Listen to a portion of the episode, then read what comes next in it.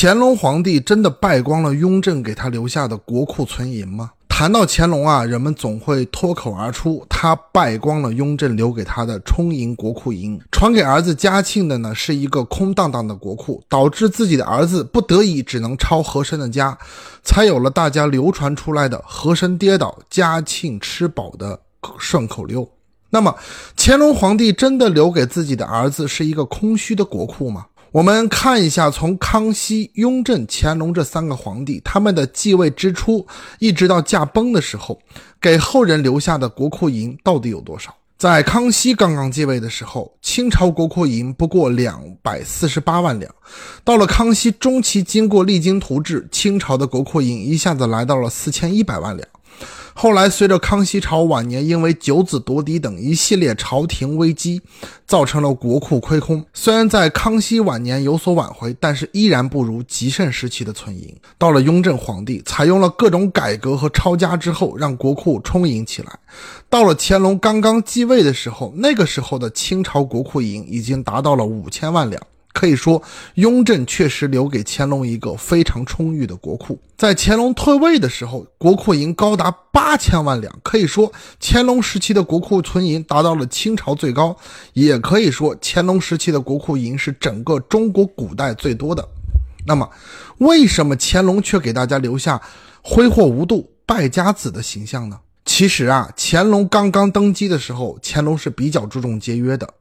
不怎么给自己花钱，但是他非常的舍得给太后花钱。乾隆六年，太后过五十大寿，坐轿从圆明园返回紫禁城，乾隆光用在路上两边迎接的队伍，先后就花了十万两白银和七万匹绸缎，如果换成今天的价格，大概是五千三百万人民币。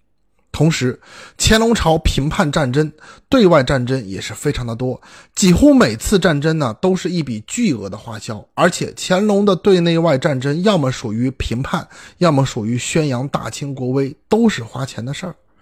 而且乾隆皇帝先后六次南巡，可以说也是花费无度。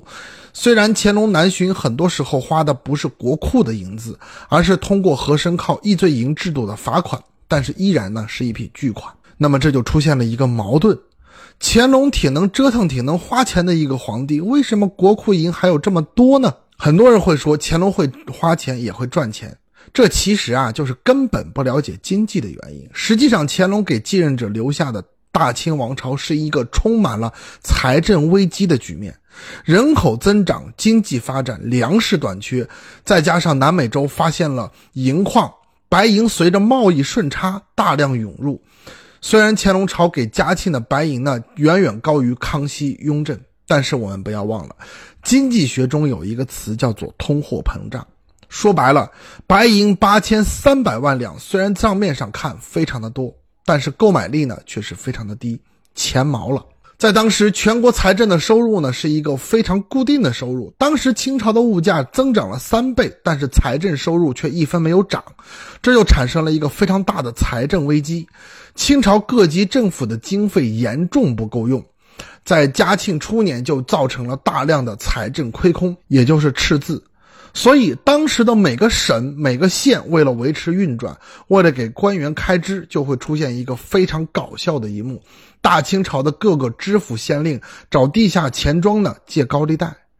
当财政出现了危机，各地方政府开始借高利贷的时候，就会导致另外一个问题：乱收费。为了弥补财务缺口，各地政府呢只能拼命的向老百姓的加码，于是各种千奇百怪的收费项目就出现了。